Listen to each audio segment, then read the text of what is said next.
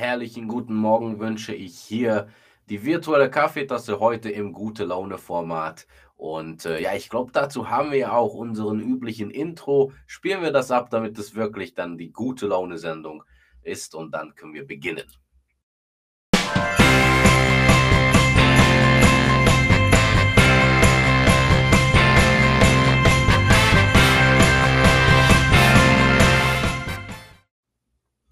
Ist doch ganz anders jetzt, oder? Also jetzt haben wir die gute Laune gestartet und ich sehe in den Kommentaren, der Harald Simon war heute zuerst da. Also Sir Harald und natürlich guten Morgen an andere, die hier auch geschrieben haben.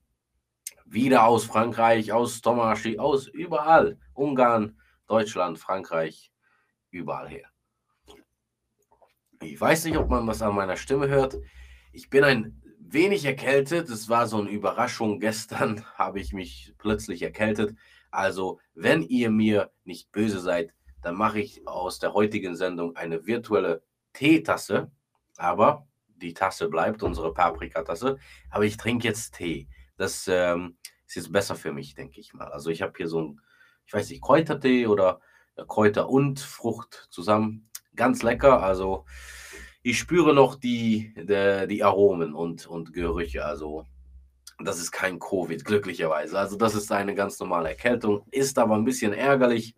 Ich weiß nicht, ob mir man das anhört, aber wenn ich ein äh, bisschen so komisch, äh, eine komische Stimme habe heute und für, wenn ich vielleicht ein bisschen mehr nachdenken muss über einen Satz, dann seht mir das ein bisschen weg. Also verzeiht mir ich habe eine kleine Erkältung, aber ich wollte auf jeden Fall die Sendung nicht äh, verpassen, nicht ähm, loswerden, weil ist ja auch in den Namen gute Laune. Also hoffe ich mal, dass ich daraus auch eine kleine gute Laune-Dosis davon bekomme.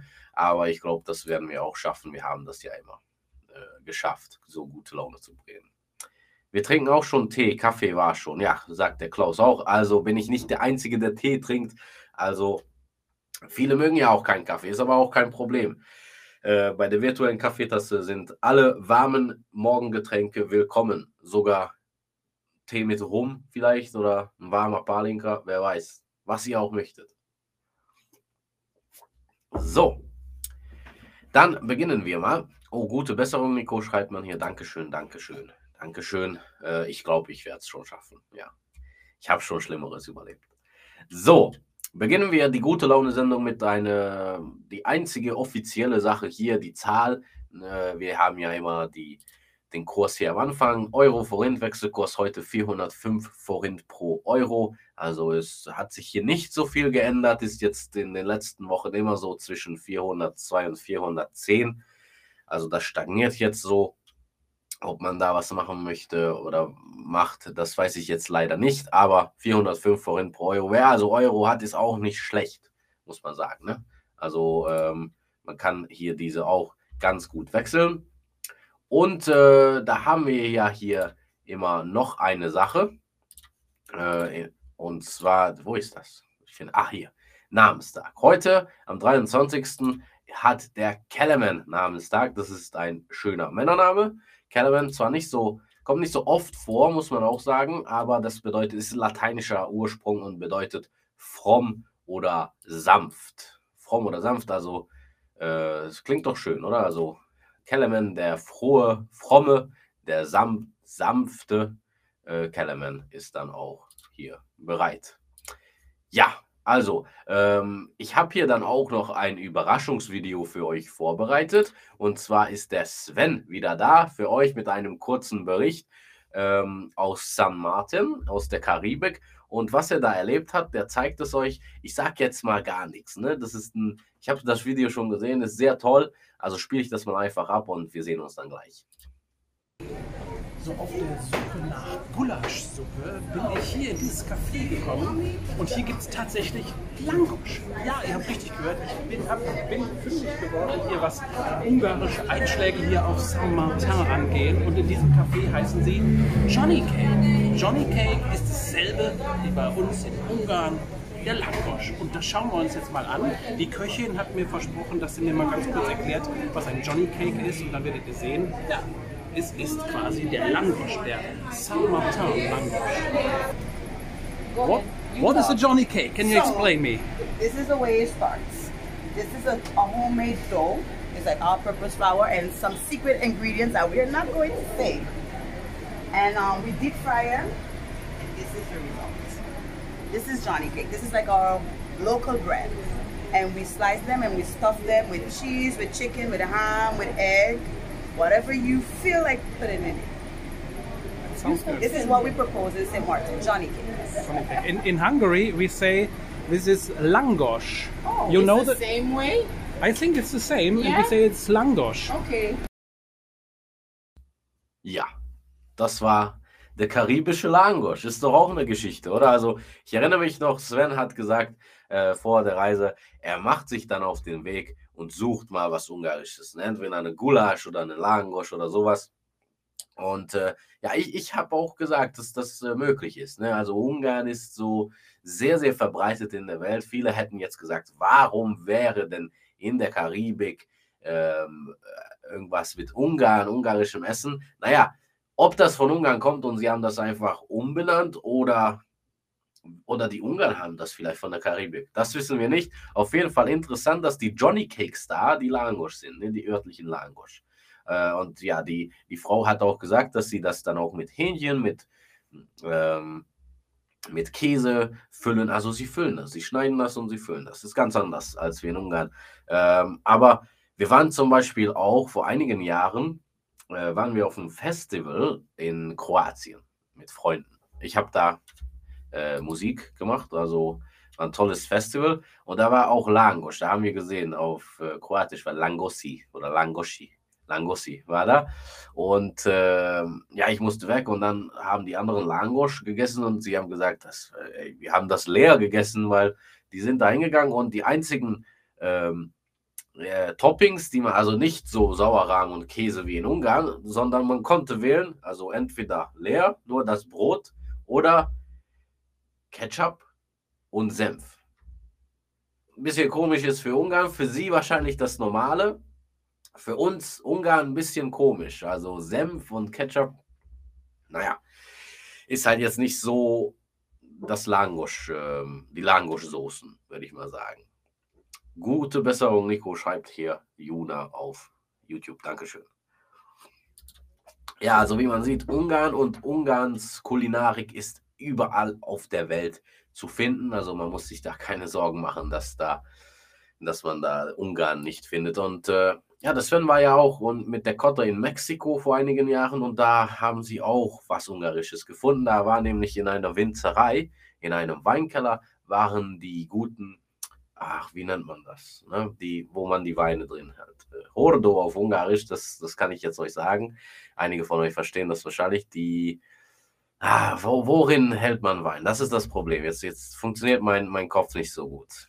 Ähm, ja, ihr schreibt mir das wahrscheinlich immer, ihr helft ja immer so schnell. Also, aber die, die, die waren aus Ungarn und das war tatsächlich da noch äh, bedruckt dann.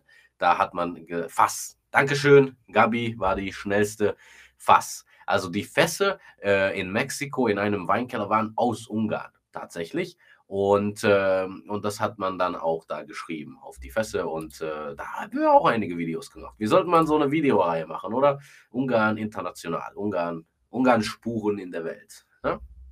Wäre toll. Oh ja, hier schreiben, schreibt jetzt jeder. Was? Fässer? Karaffe. Kannte ich nicht. Karaffe. Dankeschön für die schnelle Hilfe. So, gehen wir weiter. Ich habe hier nämlich schöne Nachrichten. Also, wir sprechen jetzt ein bisschen über Westbrem. Und Westbrem, ihr wisst ja, das ist ja nächstes Jahr 2023 wurde das als europäische Kulturhauptstadt gewählt. Also nicht nur Westbrem, sondern Westbrem und die Balaton-Region.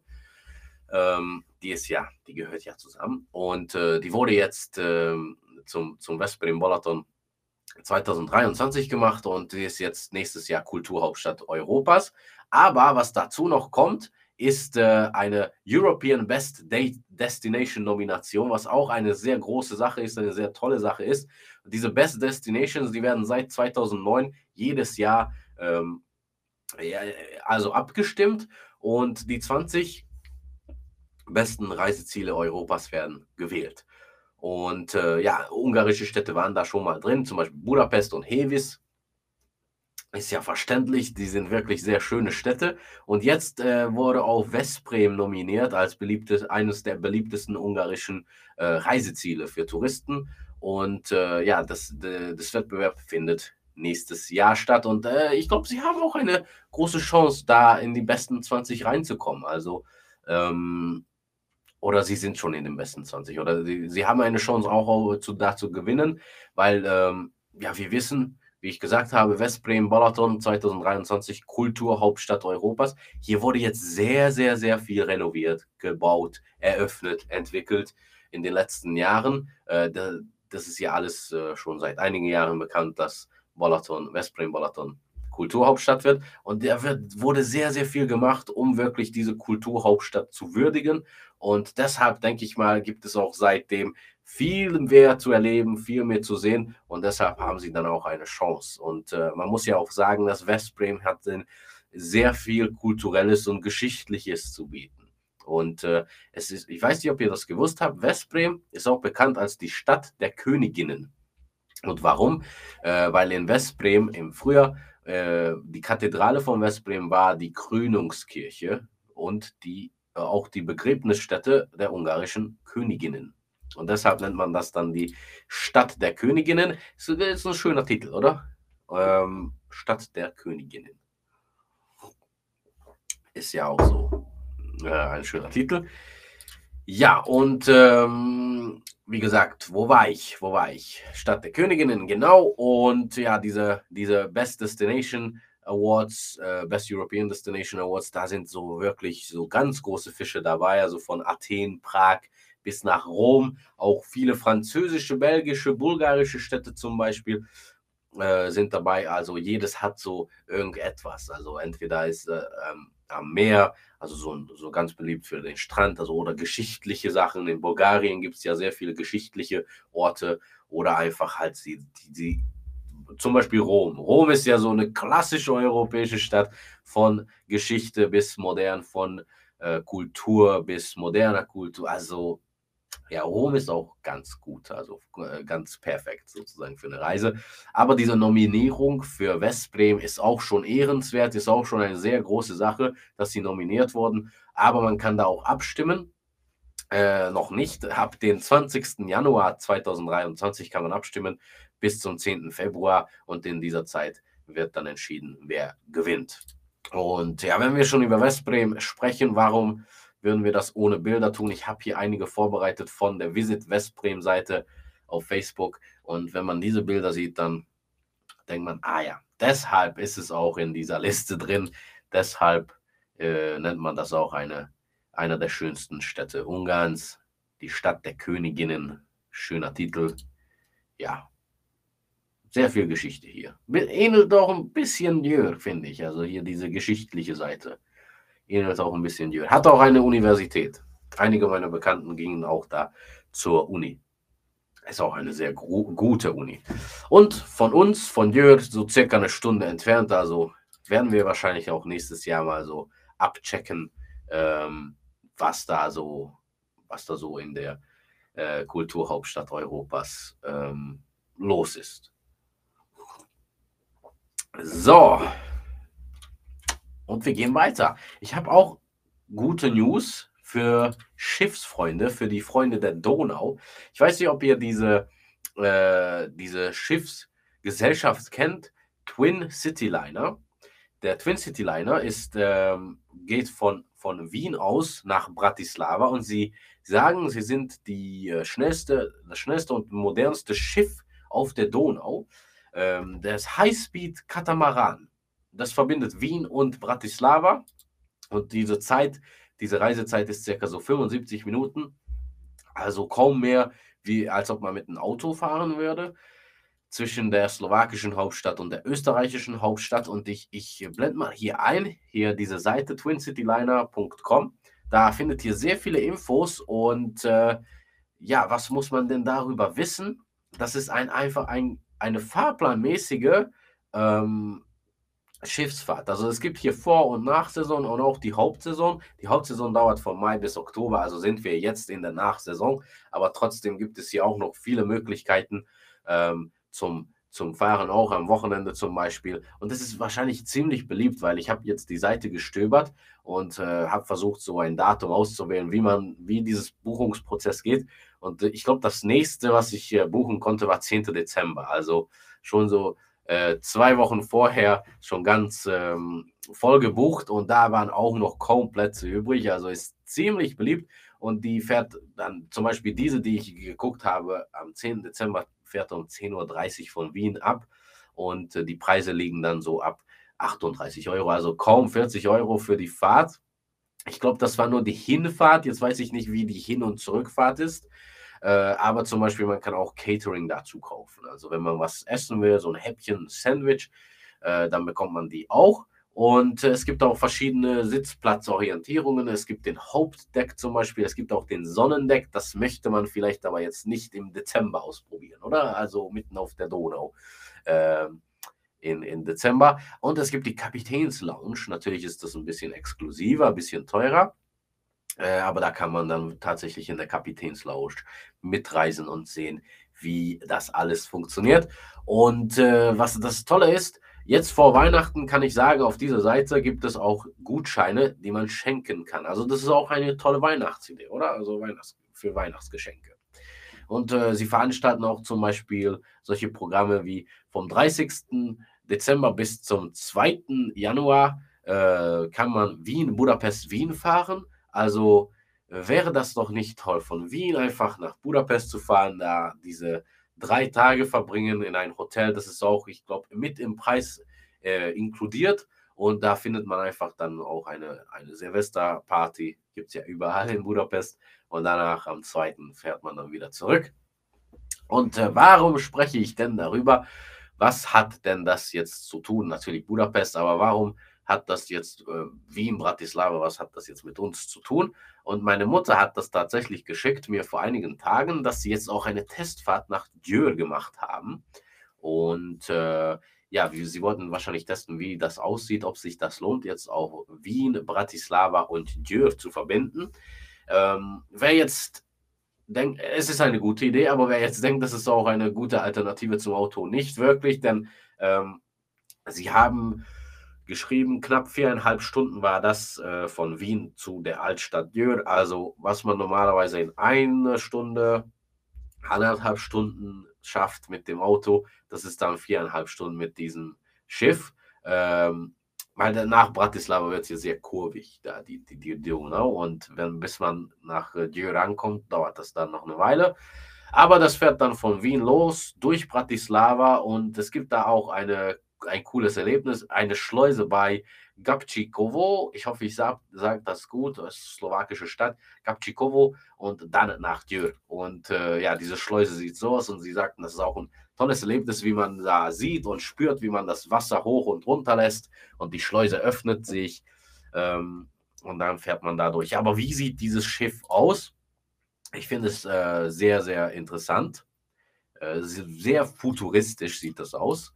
Und ähm, ja, hier nochmal habe ich auch ein Bild gefunden, das in Budapest war. Also sie fahren regelmäßig nach Budapest. Die nächste Fahrt ist dann ähm, Silvester. Da kann man schön Silvesterparty sich aussuchen, mit dem Schiff ankommen ähm, und dann wieder zurück nach Wien fahren. Und im Inneren sieht das dann so aus, also auch ganz modern, fast so wie ein Flugzeug, würde ich sagen.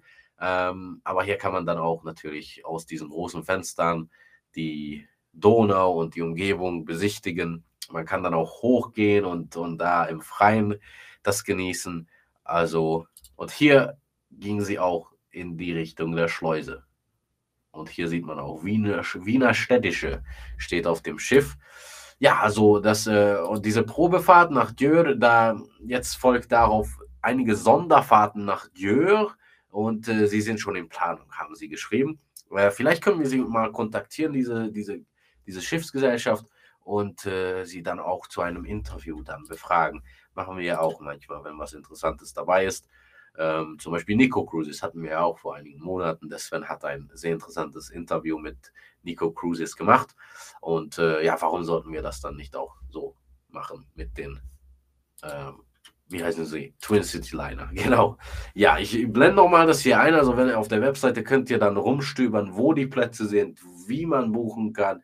Es gibt sie in jeder Sprache, so die Fahrpläne, da stehen auch alle Preise und so weiter und so fort. Also lohnt sich auf jeden Fall da, das durchzuschauen. Und hoffentlich kommen sie dann auch bald nach Ungarn äh, oder nach Győr, weil nach Budapest fahren sie ja sowieso manchmal. Und die nächste Fahrt ist dann zum Silvester, was wahrscheinlich auch ein tolles Erlebnis ist. So, ich habe noch einen Schluck Tee.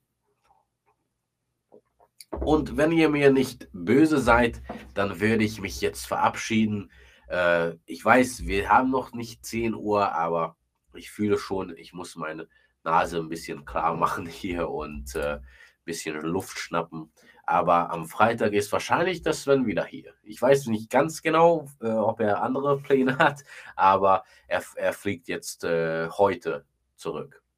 Heute ist es ja ganz früh für ihn, also es ist so 5 Uhr morgen für ihn, aber er wird dann heute zurückfliegen. So, also ich verabschiede mich und vielleicht sehen wir uns auch am Freitag. Ähm, keine Ahnung, ob ich da, da sein werde oder nicht. In den Kommentaren bestimmt. So.